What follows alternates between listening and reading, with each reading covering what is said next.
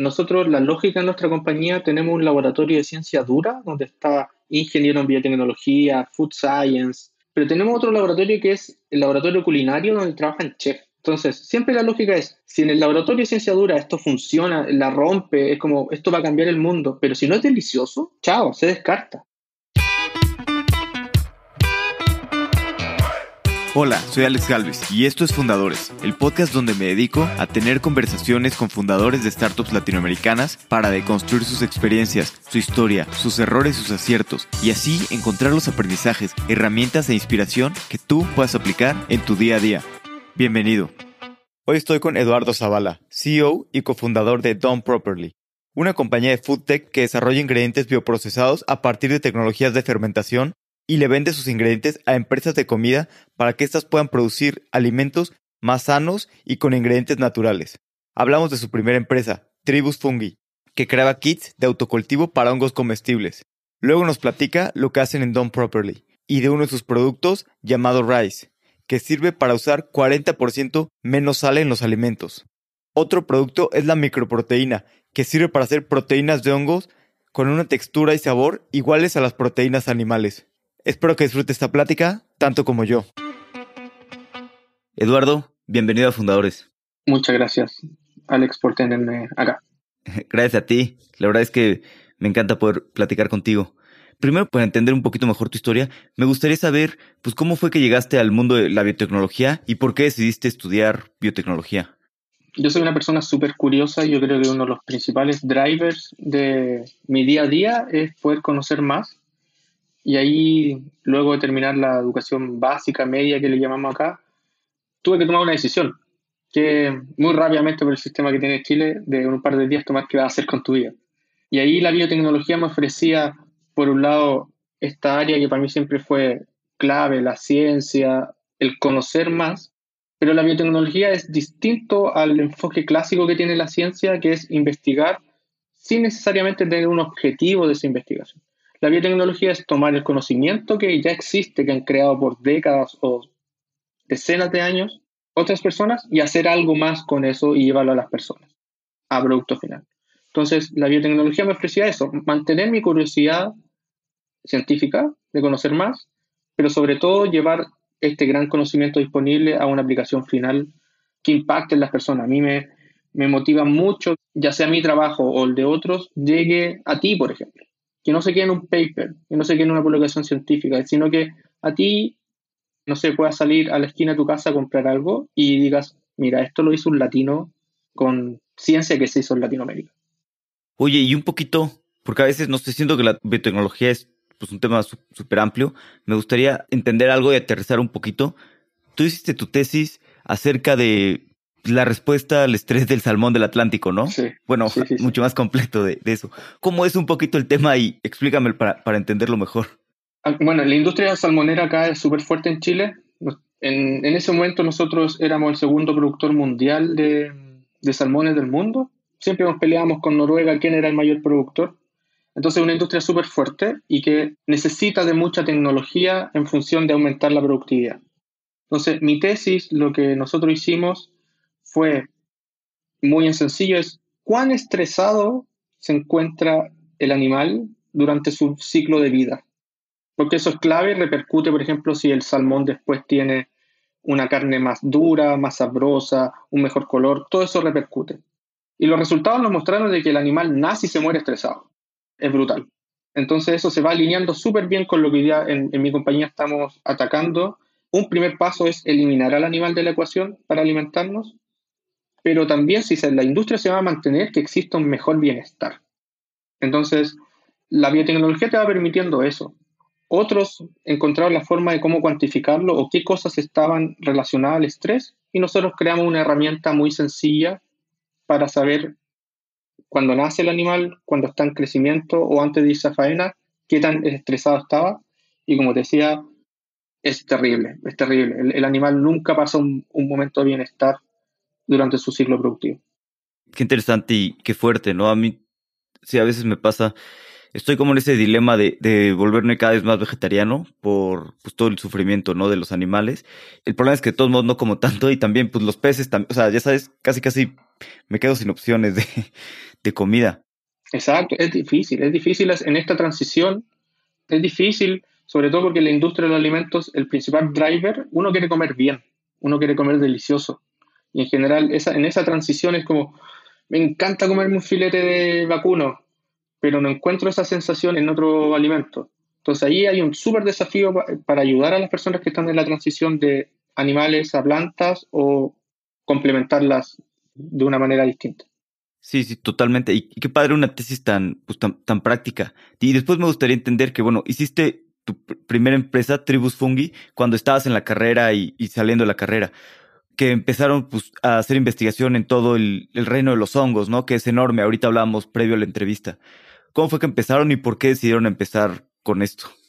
Ahí éramos súper jóvenes. Emprendí con dos, un compañero de la universidad y Javier, que hoy día es co-founder también de Don Properly nos quedaban un par de meses antes de salir de la universidad y empezamos a hacer esto. Acá en Chile está el programa de Startup Chile, que apoya emprendimientos, y un profesor de la universidad nos dijo, chicos, postulen, vayan, no pierden nada.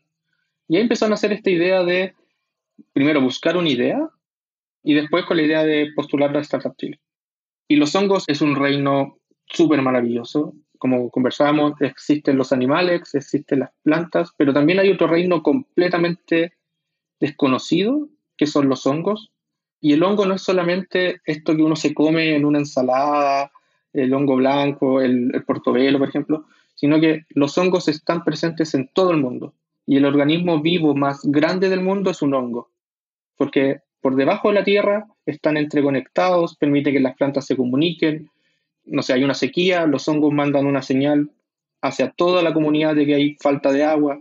Entonces los hongos son súper claves y nosotros empezamos a mirar de que, primero por curiosidad, había una oportunidad ahí y hoy día ya como un sustento para desarrollar tecnologías, que es lo que hacemos en Don Properly. Así que vimos en esto, vimos que podíamos llevarle a las personas un kit de autocultivo para hongos comestibles en sus casas, que pudieran hacer crecer su propio alimento. Y así nació Tribu Fungi, con la idea de masificar la presencia de los hongos en las casas de las personas. ¿Y con qué desafíos se enfrentaron al principio, porque a veces pasa eso, ¿no? Cuando salimos de la carrera y más pues, algo tan científico, ¿no? Que de repente estás haciendo algo pues muy científico, muy padre y pues, parece que tiene muchas aplicaciones y a veces el mundo real es, es distinto. ¿Cómo les fue? ¿Qué problemas tuvieron en, en crear alimentos saludables con base de, de, hongos? A ver, lo primero es que cuando uno sale de la universidad y está con, sobre todo con este hype de emprender, uno comete errores por exceso de energía probablemente. Eh, por, exceso de, ímpetu por sacar las cosas, y olvida cosas que son claves, que más allá si es biotecnología, fintech o lo que sea, el delivery de producto final es clave, es clave. Y los problemas que nosotros siempre tuvimos fue con producir el producto en sí. Nosotros no teníamos tanto financiamiento, así que lo tercerizábamos, otra persona nos hacía el kit a nosotros, y yo, por ejemplo, podía tener 100, 200 kits en una semana, los vendía todos. Era un furor pero después había una semana que no tenía kit, otra semana que no tenía kit, un mes que no tenía kit. Entonces, en ese delivery, nosotros vendíamos experiencia de cultivo y no éramos capaces de entregar la primera experiencia que es el delivery. Así que había como una presión interna súper grande entre a la gente le encanta nuestro producto, pero no puede ser que no seamos capaces de nos manden una orden de compra y no ir a dejárselo. Entonces, eso que decía, ese exceso de ímpetu de hacer un buen producto que a la gente le guste y todo, saltó una prioridad que era cumplir con el delivery. Entonces, producción, por ejemplo, para mí hoy día en Don Properly es algo clave, es como clave. No voy a volver a fallar en eso, sino que si quiero vender algo a personas finales, lo primero es ser capaz de producirlo e ir a dejárselo donde él me diga y cuando me lo diga. Y ahí sacamos hartas cosas también. Eso no, era tan, no se movía tanto como una startup esa compañía, sino que era más como una pyme, una pequeña empresa. Pero fuimos sacando muchas cosas, muchísimas cosas. Cómo relacionarse. Yo andaba repartiendo en bicicleta los kits. Entonces, ese ímpetu de que te decía em, es súper valioso y que hoy día, cuando estamos en una posición distinta, en otra compañía mucho más high-tech, lo valoro muchísimo y sé que se puede. Sé que se puede. Que alguien me diga, no puedo ir a dejarlo hoy día, sé que se puede porque yo fui. Entonces, para mí el, aprender haciendo ha sido clave. Así que eso fue lo que sacamos de, de Don Proper, o sea, de Tribu Fungi. ¿Y qué tan complicado es esta parte del laboratorio y qué tan caro? Porque digo, yo no sé y se me hace pues, tal vez muy caro, ¿no? Y tal vez lógico tercerizarlo. ¿Qué tan difícil es y han bajado los costos con los años o cómo funciona? Mira, con un amigo una vez escribí un, post de que mm, emprender en biotecnología es como navegar en vela más que ir en un tren, porque es una dinámica súper distinta, súper distinta. Los costos son súper altos. Yo, por ejemplo, para implementar mi laboratorio, gasté mucho dinero en comprar las máquinas. Una máquina te puede costar un millón de dólares y las máquinas que están alrededor de esa máquina son otro millón de dólares. Entonces ahí nosotros nos fuimos arreglando de cómo conseguir eso con colaboraciones con universidades y todo, pero así como otras industrias, el principal asset que tienen son el código, las personas, el conocimiento en su cabeza, en la biotecnología hay una dependencia muy fuerte de la infraestructura porque nosotros creamos cosas tangibles y ahí no podemos obviar de que hay que invertir en fierros, hay que montar una planta, hay que comprar un bioreactor, hay que traerse un doctor que tiene 10 años de experiencia en Suiza. Es distinto, por eso decimos que emprender en biotecnología es ir como en un barco a vela, donde a veces tienes viento, a veces no tienes viento, más que ir en un tren constante que sí o sí va a llegar al, punto que, tú definiste. Así que nosotros de a poquito y bueno, paréntesis, ahí no podemos obviar que hay un contexto en Latinoamérica que es distinto a cómo se mueve la biotecnología en el mundo. Por muchas decisiones que creo que no vale la pena hoy día decidir, nosotros hemos perdido la industria, la industria de biotecnología. Porque importamos los medicamentos, importamos las medicinas, importamos los procesos de, eh, de diagnóstico. Entonces, yo para poder ir escalando, no tengo esa infraestructura, la he tenido que ir creando yo. Entonces ahí también hay algo súper relevante que en la medida de que lo vayamos superando, Latinoamérica tiene una oportunidad enorme para desarrollarse en biotecnología, pero hay un contexto de condiciones habilitantes que hoy día no existen. Pero ¿no crees que ha habido bastante mejora en esto, sobre todo en Chile. O sea, digo, yo no sé, pero he visto muchas empresas que salen de, yo creo que gracias a Notco ha habido pues mucho, y he visto muchas empresas que salen de Chile, emprendedores haciendo y todo. O sea, yo veo a Chile mucho más avanzado que el resto de Latinoamérica en, en esta industria, sin duda. Sí, absolutamente. Hay, hay harto trabajo ahí del, del gobierno con Startup Chile, como te comentaba, las agencias de Corfo. Por ejemplo, yo toda la ciencia, tuvimos nosotros ocultos como dos años, haciendo la ciencia, lo hicimos con grants públicos. Entonces, ese concepto del el Estado emprendedor, de que es el primero que apoya las innovaciones, se cumple totalmente con nosotros. Y ahora, cuando esto ya agarró un poquito de vuelo, somos mucho más atractivos para los VC. Porque yo no puedo, eh, por ejemplo, un cultivo del microorganismo, del hongo, se demora tres semanas en hacer el experimento. Y por más que yo le ponga ánimo, le dé Sí, vamos, honguito, crece más rápido, no lo va a hacer. Entonces es distinto, es distinto. Por supuesto, Chile está en una, en una situación mejor parada, una mejor situación, pero igual falta, igual falta. Imagínate todo lo que está pasando con el COVID, del desarrollo de vacunas. Nosotros estamos importando conocimiento ahí, incluso producto final. Son algunos países solamente los que están produciendo sus propias vacunas. Y ahí tú te das cuenta de que tenemos una dependencia de otros sectores del mundo en estos temas, pero desde mi punto de vista es súper desafiante y si fuera fácil, lo estaría haciendo cualquier persona del mundo. Así que nosotros tomamos el desafío de emprender en biotecnología bajo ese contexto y sabemos que lo vamos a, lo vamos a lograr. Sí, claro. No, sí, muchos desafíos sin duda y yo creo que la biotecnología es, es el futuro. Absolutamente. Y después, ¿cómo fue que decidieron cerrar Tribus Fungi o cómo fue pues, la decisión de esto no está funcionando? Sí, viene con mi co-founder Javier. El kit tenía, nosotros le pusimos un poquito de ciencia porque el kit existía en otras partes del mundo, pero tenía una alta tasa de fracaso. A la gente no le funcionaba. Entonces nosotros le pusimos un poquito de cabeza para que funcionara sí o sí, y ese desafío técnico se superó rápidamente. Entonces, ahí fue cuando yo te digo, empecé a repartir kits, a ver campaña de marketing, y al final fue decirle a Javier, mira, me gusta, te acompaño en esto, pero yo no estudié para andar repartiendo kits en, mi vida. Lo mío está en el desafío intelectual. Y ahí fue cuando dijimos, hay que hacer algo más. Y nos separamos con Javier. Javier se quedó viendo el tema de tribu fungi y yo inicié lo que hoy es Done Properly. Contratamos la primera persona y después dejamos que nunca se superaron los problemas de producción de tribu fungi, así que cuando Done Properly atamos velocidad, Javier se vino para acá full con nosotros y continuamos este camino. Fue un proceso súper natural, fue una decisión súper sabia, ¿cierto? Aprendimos muchísimo, conocimos mucha gente, conocimos el ecosistema, pero ya era momento de hacer algo mucho más potente. No estoy mereciendo que el kit fuera algo pequeño, pero sí era un producto que a la gente le gustaba, lo volvía a comprar un par de veces y ese era su ciclo de vida. Lo que estamos haciendo hoy día tiene un impacto que puede ser global.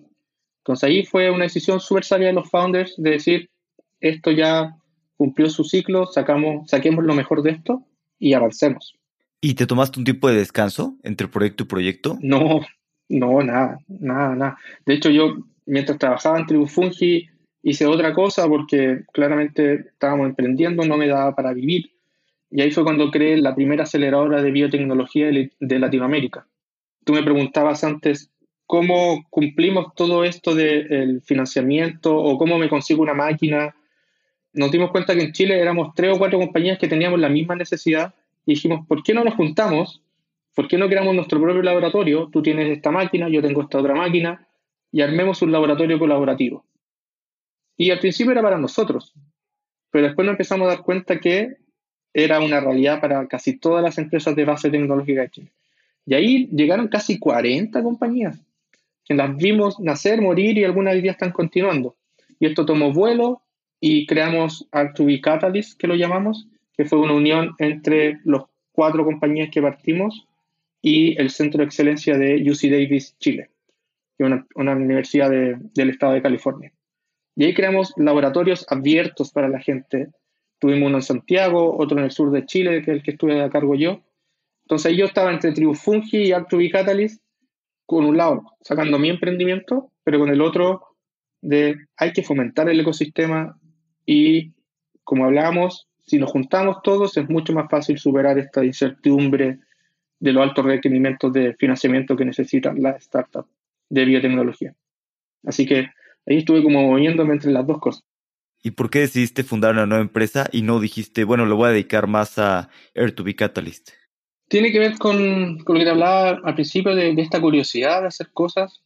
De nuevo, yo no estudié esto para estar administrando proyectos. Y nosotros siempre decíamos, R2B Catalyst es un emprendimiento de emprendimientos. Entonces, el valor que nosotros podíamos entregarle era lo que habíamos aprendido hasta ese momento. Pero si alguien me venía a preguntar cómo escalo a Europa, nunca nadie lo había hecho y ahí se cortaba como la cadena de valor de lo que podíamos aportar. Entonces ahí por eso decidí, con esta curiosidad científica, continuar en el mundo de los hongos. Vi que habían cosas súper específicas que nos podían ayudar, que hoy día son tendencia a nivel mundial, que son las fermentaciones. Y emprendimos, nos, volvimos a lanzar de cero, pero con algo que ya ha tomado muchísimo más, más vuelo que es lo que tenemos hoy. Y platica un poquito de, de Done Properly. ¿Cómo funciona? ¿Qué es lo que hacen exactamente? Lo que nosotros hacemos son ingredientes para la industria de los alimentos. No estamos haciendo productos finales como Notco, por ejemplo, Plan Squad en, en México. Nosotros queremos trabajar con las empresas de alimentos para que hagan mejores alimentos. Por ejemplo, es cosa que tú vayas a un supermercado o cualquier retail, tomes un producto, le veas la etiqueta y no vas a entender nada de lo que tiene. Y ahí viene como la primera pregunta, ¿por qué? ¿Para qué tenemos eh, dimetil sulfito acá adentro. ¿Para qué? Y bajo mi razonamiento y lo que he ido entendiendo de la industria, que en algún momento tomamos el camino fácil. Había que hacer que el producto durara, en vez de tres meses en la góndola, durara cinco años y se tomó ese camino. En vez de mejorar las cadenas de transporte o integrar mejores proveedores para que el producto siga siendo más natural. Entonces, lo que hacemos en Don Property son ingredientes para que las grandes empresas de alimentos vendan mejores alimentos, más saludables y 100% naturales. Y cuando empezaron este camino, un poquito, ¿cómo fue? Dijeron, vamos a hacer experimentar y buscar algo, pues mucha curiosidad científica y luego buscar un poco aplicación, o pues buscaron industrias y decir, a ver, este tipo de alimentos se usa mucho, vamos a buscar un sustituto. O sea, ¿cómo fue el proceso? no fue como contrario a todo lo que dicen los libros, sino busca un gran problema y cuantifica. No, fue, nosotros nos ganamos un par de grants públicos acá con la idea de desarrollar fermentaciones y de a poco fuimos sensando que esto había una gran oportunidad. Yo, por ejemplo, era un fanático del el B2C. Yo quería hacer productos finales. Pero mis co-founders me iban diciendo, loco, mejor vamos a trabajar con las empresas grandes. Ellos tienen el problema, ellos tienen las cadenas de transporte, ellos tienen las marcas. Entonces, si yo pongo mi ingrediente en un, por ejemplo, en Notco, Notco tiene presencia en todo el continente. Entonces, mi ingrediente va a tener presencia en todo el continente. Es como, esa es la idea. Entonces, partimos con una curiosidad de ver cómo podíamos aplicar estas tecnologías y nos salió la jugada bien, con un alto riesgo de fallar en eso, por no tener un mercado objetivo, pero justo en este proceso, cuando nosotros partimos en 2018 más o menos, recién se estaba hablando de alimentación saludable, recién se estaba hablando de las leyes de etiquetado nutricional, que en México la acaban de implementar, por ejemplo, esta ley que le pone el, sello negro horrible al frente de los, de los productos. Nosotros en Chile la implementamos en 2016.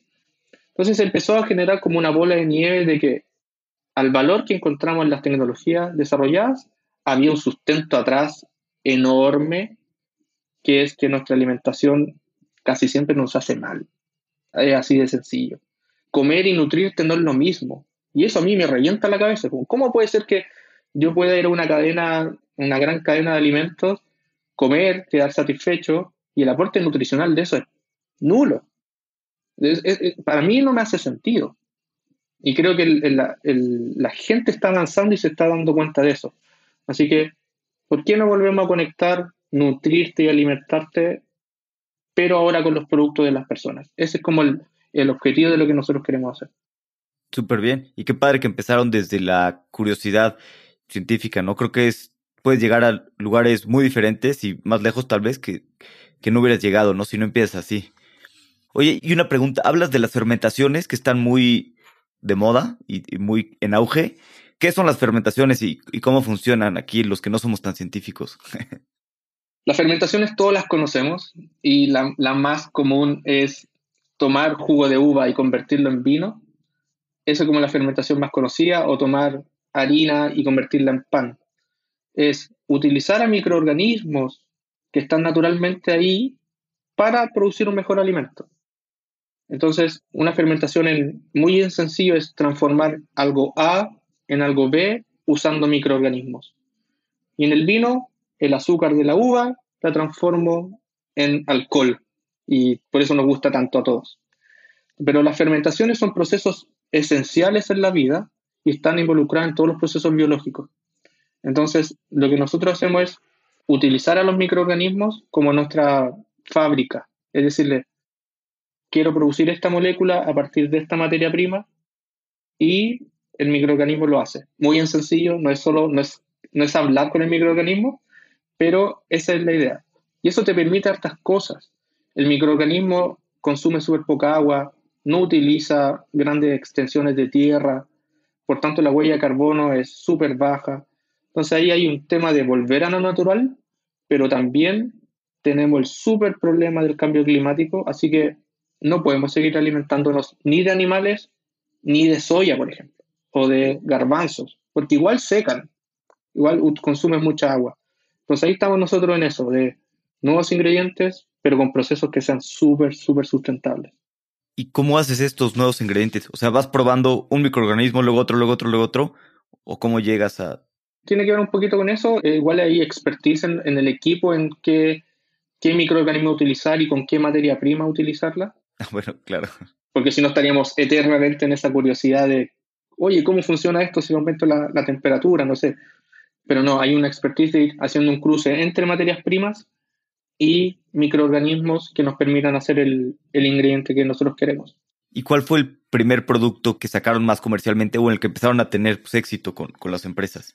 Sí, nosotros tenemos un, ingrediente que se llama Rice, que le permite a la industria utilizar un 40% menos sal. Entonces imagínate cualquier producto que tenga el sello alto en sodio o alto en sal, no recuerdo cómo va a ser en México, tú le incluyes este ingrediente y le eliminas el sello, porque ya le sacas 40% sal de la formulación. Y lo bueno como te comentaba antes, es clave, el sabor no cambia. Entonces, acá los chilenos consumimos mucho pan, muchísimo pan. La gente puede seguir comiendo el pan que ha comido siempre, mismo sabor, misma crocancia, pero ahora con 40% menos sal. Y así en distintas aplicaciones, en sopas, en alimentos procesados, algunas cosas dulces. Entonces, ahí se ve lo que te decía. Yo no quiero hacer un producto final, quiero que la industria incorpore mi ingrediente, le saque un 40% de sal a la gente, y ahí hay un impacto en, las personas finales, en todos nosotros. Esa es como, como la idea. Increíble. O sea, unas papas, por ejemplo, chips, ¿podrías hacerlas con menos sal? Exacto, exacto. Para allá vamos, estamos, estamos eh, validando en esa categoría que se llaman snacks, porque sabemos que ahí hay una fuente súper grande de, sal. Y al final la sal es como uno lo asocia a delicioso. Algo que no, tiene sal es como, esto está insípido y como que tiende a echarle sal. Nosotros estamos justo en eso, que no sea necesario agregarle sal para que esto sea delicioso. Ok, qué interesante. Y digo, no, no sé si me equivoco o no, pero esto también tiene que ver un poco con, con los sabores, ¿no? Que bueno, antes no sé eran cinco sabores o, y ahorita también está el umami, ¿no? Que se usa para reducir sal y el kokumi, ¿no? Ahora que también es para, para reducir grasa. Exacto. Ahí la historia es que hasta el 1950, una cosa así, nosotros creíamos que existían cuatro sabores. Nosotros digo la comunidad. El dulce, salado, amargo y ácido y los japoneses acuñaron un quinto sabor que lo llamaron umami y que en su idioma significa delicioso. Y es una sensación súper extraña, no es un sabor en particular, hay que saber, estar muy entrenado para distinguirlo, pero cuando tú tienes umami y tienes sal, se levantan los sabores. Tú sientes mucho más salado. Y así mismo con el azúcar, con lo ácido. Entonces, nosotros tomamos ese concepto del umami y desarrollamos este rice, entonces, ahora el approach es utiliza menos sal porque en conjunto con el umami vas a tener más sensación salina. Por eso puedes utilizar menos sal. Entonces, el approach no es reemplazar la sal, sino que es utilizar menos para obtener la misma sensación. Y ahora se está descubriendo si el kokumi también es un sabor o es una sensación, pero hay muchísimo de esto de la industria de los alimentos que tenemos que aprender de otras culturas el umami es clave en la, industria oriental y en el occidente lo venimos descubriendo hace un par de décadas solamente. Entonces hay mucha integración que podemos ir aplicando usando ciencia. ¿Y cómo es su producto, el rice mencionaste? ¿Es, ¿Es, como un polvo también y lo combinas? Porque también algo que yo sé que has hablado que me parece súper interesante es que a veces pues hacemos cosas científicas y muy bien, mucho avance científico, pero no tienen aplicaciones en la industria, ¿no? Porque tal vez necesitan transporte, tiempo, o sea, no solo es crear el producto, sino pues, crearlo de cierta manera que pueda ser usado por la industria. Sí, la presentación que tenemos hoy día del producto es líquido, es muy similar a una salsa de soya, pero estamos avanzando ya en lo polvo, porque el polvo es como el el gol estándar en la industria de los alimentos. Pero como tú dices, nosotros los founders hemos puesto muchísimo, muchísimo cabeza, tiempo, recursos en que nuestro ingrediente se alinee con lo que la industria ya tiene. Porque si yo voy y le digo, mire señor Bimbo, usted la panadería más grande del mundo, eh, incorpore mi ingrediente, pero ahora tiene que hornear esto cinco horas más, olvídate. Por más que esto sea una solución que cambie el mundo, la industria le va a costar, no porque no quieran, sino que hay estándares que se tienen que cumplir.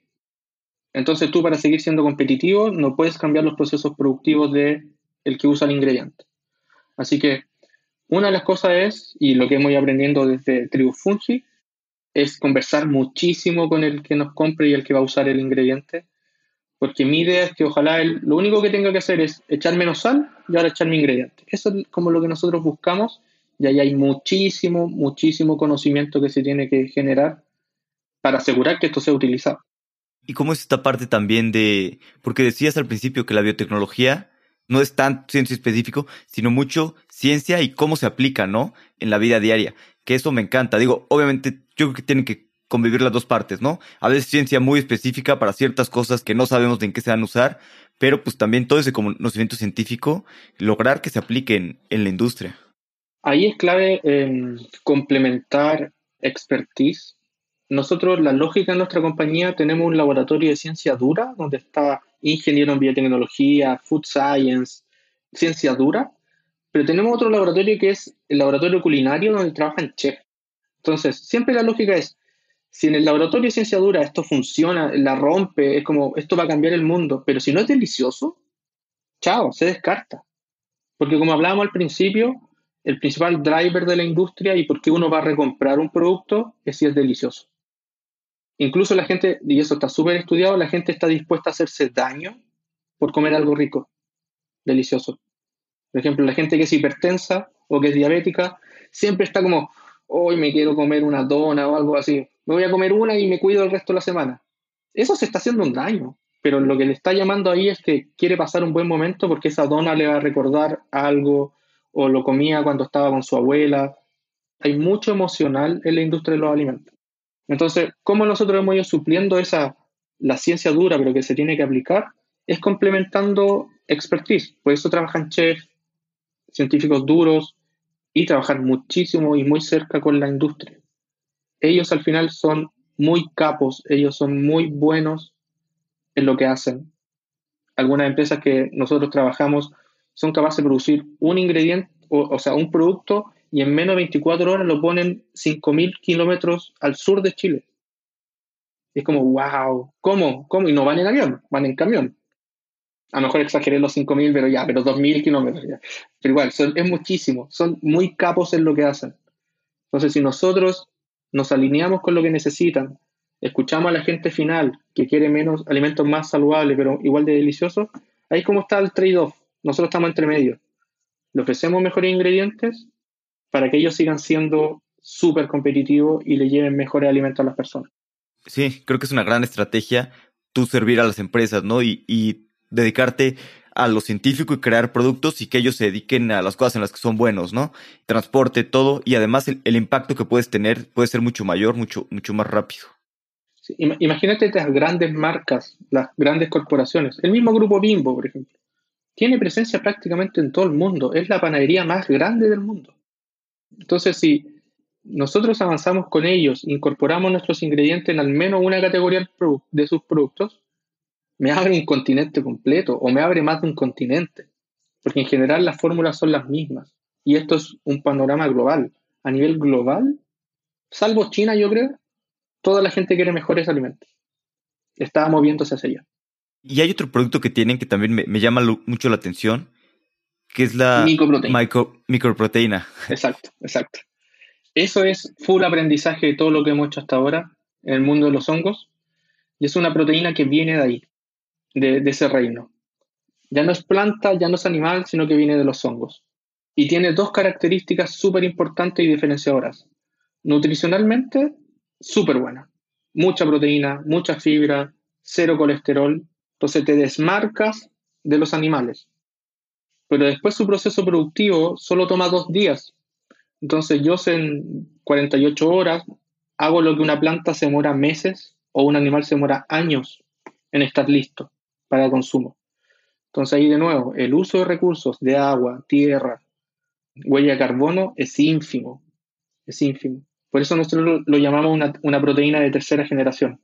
Animales, plantas y después vienen los hongos donde ya es nutricionalmente buena, pero después su proceso productivo no tiene comparación. Y eso funciona en distintas aplicaciones. Hacemos hamburguesas, hacemos pechugas de pollo, nuggets.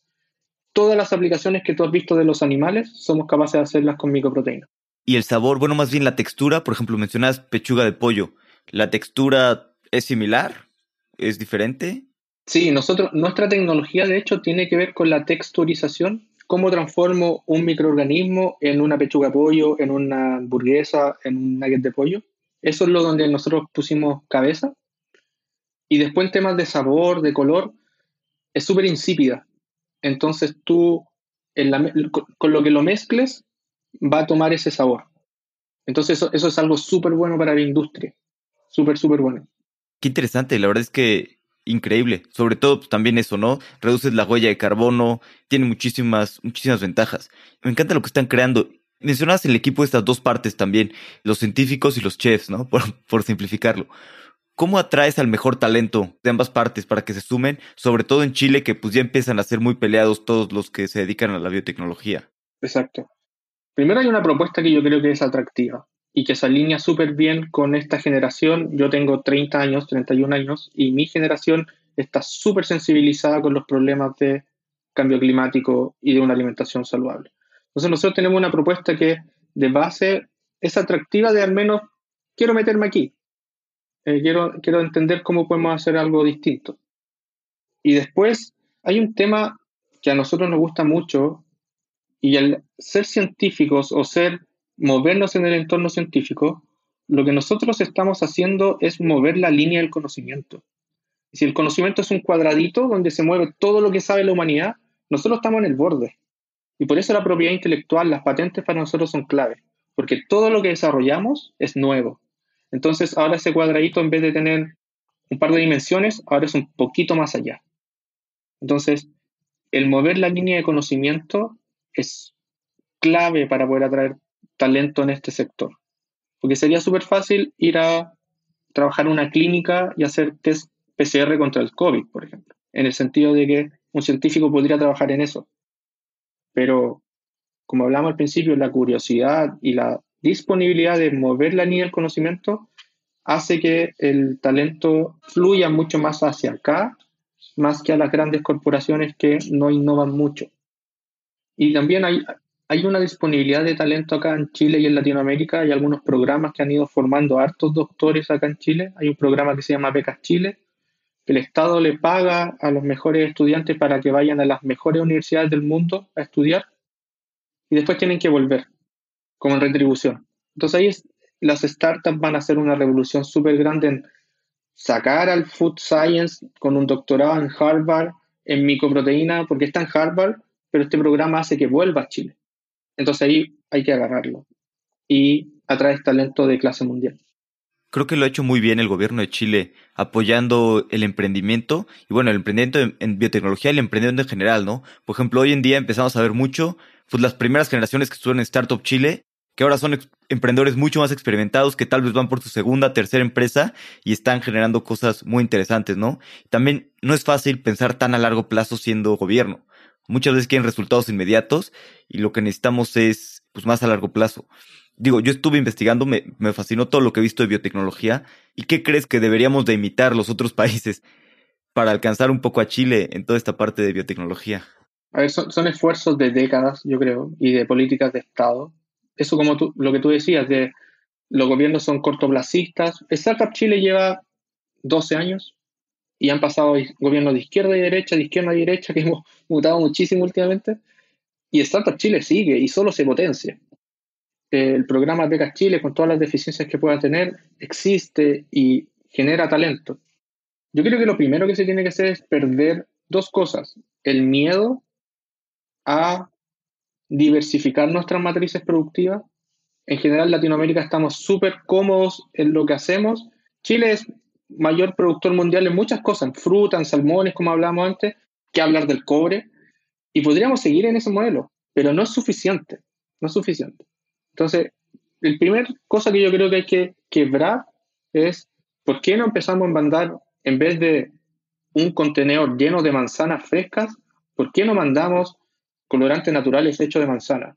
Donde el kilo de manzana te puede costar un dólar y un kilo de colorante te puede costar 1.500 dólares solo por la aplicación de tecnología. Entonces yo creo que eso es lo primero, es salir un poco de esa zona de confort, si lo podemos llamar así, yo sé que es mucho más complicado que eso, pero salir y, hay que innovar. Y el otro tiene que ver con la generación de políticas de Estado. Yo estoy convencido, convencido que las startups van a revolucionar a Latinoamérica en los próximos años, pero yo creo que va a ser brutal porque hay algunas cosas que a nosotros no nos importa. Lo que pasó en Uber. Acá nosotros todavía estamos discutiendo una ley Uber para ver si personas que no tienen el entrenamiento pueden transportar personas. Y Google está probando 100.000 autos autónomos. Entonces, las políticas públicas no, no avanzan a la velocidad que las startups se mueven. Entonces, yo creo que en la medida que haya una política pública que sea maleable, que permita el emprendimiento, va a haber un impacto súper, súper grande lo que tú hablabas de que hay fundadores que ya están por su segunda, tercera startup, eso también va a ser clave, porque vas a Estados Unidos y tienes cientos o miles de empresas de biotecnología, pero ¿cuántas empresas de biotecnología tenemos en la TAM? Y eso implica, yo que estoy partiendo biotecnología, ¿a quién le voy a preguntar en mi continente? Entonces, eso también, las próximas generaciones de emprendedores van a tener un camino recorrido mucho más plano, mucho mejor que los que estamos partiendo en esto. Imagínate los fundadores de Corner Shop, cuando ellos deciden hacer una nueva startup. Si se separan y crean tres o cuatro startups, va a ser brutal. Lo mismo en Notco y así. Entonces, las próximas generaciones de startups con founders que tengan mucho más experiencia van a revolucionar el ecosistema latinoamericano. Eso estoy seguro. Sí, sí, sí, de acuerdo en que el, emprendimiento en, tecnología es la única manera que vamos a poder avanzar en Latinoamérica y avanzar la calidad de vida, ¿no? De todas las personas, tanto con nuevos productos como levantando el PIB, ¿no? De la región, porque las empresas generan no solo trabajos, sino trabajos bien pagados, ¿no? Trabajos bien remunerados y con desafío intelectual, que también yo creo que es bastante importante. Obvio que sí, obvio que sí. Imagínate la cultura que tiene una startup. Nosotros ya somos 14 espero en algún momento ser 100. Y, no, y las culturas que tienen las startups van influenciando muchísimo. Y el otro día conversaba con, con uno de mis founders y decía, imagínate 100 personas que se muevan bajo la cultura de una startup. Pero empieza a escalar. Imagínate mil personas que se muevan en una startup. Una ciudad que se mueva como una startup. Es, es un game changer. Es como ese sentido de urgencia, ese sentido de mirar global, ese sentido de tengo que ser el primero, porque si no, de, competitividad, puede ser un game changer absolutamente. Y si le sumáis el tema de la tecnología, es clave, es clave. Creo que es mucho mejor moverse por ese lado a seguir haciendo hoyo en el norte de Chile para sacar cobre, que es lo que la economía de Chile se hace. Y hablando del emprendimiento, hay otro tema que me gusta hablar a veces, que es la salud mental, que creo que es muy complicado siempre emprender, ¿no? y es un camino muy solitario y pues creo que en biotecnología a veces es todavía más complicado, ¿no? Porque necesitas más dinero para hacer todas las cosas, hay menos infraestructura y tardas más tiempo, ¿no? Como mencionabas, los primeros dos años, pues solo estuvieron haciendo experimentos, nada, y, y pues es muy difícil levantar capital tal vez sin todo eso. ¿A ti qué te ha funcionado para tener buena salud mental y mantenerte bien en este maratón que son pues, tantos años emprendiendo? Estoy absolutamente en ese proceso ahora como entender, habían algunas cosas que yo ya tenía definidas y me funcionaban, pero la misma velocidad de la startup te va exigiendo más y ya no es suficiente. Pero hay, hay hartas cosas que son como para mí líneas bases. Y yo digo, yo quiero dormir al final del día. Y eso tiene que ver con que cuando yo me venga a mi casa, poder hacer un balance de lo que hice en ese día y decir, no vendí humo, no le vendí a nadie, no le mentí a nadie, no me comprometía más de lo que realmente soy capaz de, de entregar y ese como balance me dice, hoy día voy a dormir bien. Y es súper fácil, en, cierta medida, cuando tú estás emprendiendo, cuando estás trabajando con, grandes corporaciones, vender humo. Es súper fácil. Oye, yo la próxima semana te voy a dejar 5 toneladas de esto y yo puedo producir mucho menos que eso. Entonces, una de las cosas de, que a mí me gusta de mi salud mental es hacer ese ejercicio de, si hago esto, ¿voy a poder dormir en la noche? De ahí como que hago como un pequeño filtro. Como no, sabes que a lo mejor me voy a tener que demorar una semana más, pero lo voy a hacer bien. Y partiendo de que Done Properly es una presión autoimpuesta súper grande, de que hay que hacer las cosas bien. Para mí hay solo una forma de hacer las cosas y eso es hacerla bien. Entonces, ¿cómo hemos ido combatiendo esta salud mental? Con ponerse ese mindset. Esto está, esta es la forma correcta de hacerlo, sí o no. Lo otro efectivamente, como tú dices, no hay muchos referentes a nivel latinoamericano en temas de biotecnología. Gente que sepa de libros, muchísimo. Pero el detalle, la cosa fina de poder llamarle y decirle, oye, estoy en esta situación, ¿a quién me recomiendas llamar? Eso es súper difícil encontrarlo. Súper difícil. Porque como te decía, no hay muchos casos de éxito en biotecnología. Así que tengo una sana costumbre de cerrar todas las semanas conversando con algún founder, alguien relevante del, ecosistema, pero no quiero hablar con el CEO de esta empresa. Quiero hablar con Juanito Pérez, que lleva cinco años igual que yo emprendiendo. con la idea de cuantificar si realmente estoy súper perdido o esto es similar, lo que me está pasando a mí le está pasando a otros, y así ir construyendo un poquito el camino del emprendimiento. Y lo otro, lo último ya es apoyarte en tus founders. Nosotros somos cuatro, súper distintos los cuatro, súper distintos los cuatro, pero hay una misión en común que nos mantiene unidos. Así que, pero la ciencia, Freddy, comunicaciones, Javier, operaciones, Claudio. Como, yo no soy bueno en eso. Hacer como ese balance, yo no soy experto en esto. Yo tengo mis otras habilidades. Y ahí ir apoyándonos para que la carga, porque creo que le corresponde, es de los cuatro founders en nuestro caso. No es de un founder. Sí, y qué buena práctica eso de hablar con, con un founder todos los, pues al final de la semana. Porque bueno, dos cosas, bueno, te ayuda en varias cosas, ¿no? Te ayuda también a rebotar ideas con alguien más, esa salud mental, y también ayudar a personas que van empezando, ¿no? Que probablemente están empezando y necesitan ayuda, les puedes ayudar con lo que tú ya aprendiste. Entonces creo que es súper sano, ¿no? Para el ecosistema. Sí, y, y, ¿por qué cerrar la semana? Porque casi siempre lo invito a, como te decía, no quiero hablar con el CEO de la compañía, quiero hablar con, contigo como persona, como Alex Galvez. Y ojalá que si no nos podemos juntar presencialmente, tengamos una cerveza al lado. Es como, te quiero sacar de tu contexto semanal, esto ojalá sea lo último que hagas en la semana, para que conversemos libremente. Y eso me ha ayudado mucho, me ha abierto otras puertas también, y darte cuenta que al final nunca estás solo. Alguien ya lo pasó, o a alguien se le ocurre la respuesta, y por más que el ecosistema esté partiendo en biotecnología, en cierta medida, nunca estamos solos. Sí, te voy a robar esa práctica, ¿eh? me, me pareció muy buena. es súper buena. Vamos a pasar a la última parte, que es la serie de preguntas de reflexión. Las preguntas son cortas, las respuestas, pues como quieras. Vale. ¿Qué libro o qué libros te gusta recomendar? Mira, tengo una mala costumbre de comprarme muchos libros y no los termino. Yo también. Hay un término en japonés para estas personas. ¿En serio? Te, te lo voy a mandar. Súper. Pero bueno, los últimos libros que, que he terminado, para la gente que le guste la ciencia ficción, puedo recomendar la trilogía de fundación de Isaac Asimov. Es un libro que habla sobre cómo los humanos ya no solo llegamos a Marte, sino que conquistamos todo el universo. Y justo ahora, como ya estamos pensando en esto de ir a otras partes, es brutal la simetría de cómo lo planteó Asimov en el 60, 70 y lo que está pasando ahora. Así que es un libro súper entretenido de leer. Y el último libro que creo que puedo recomendar, que no tiene nada que ver con emprendimiento, se llama Barrio Bravo.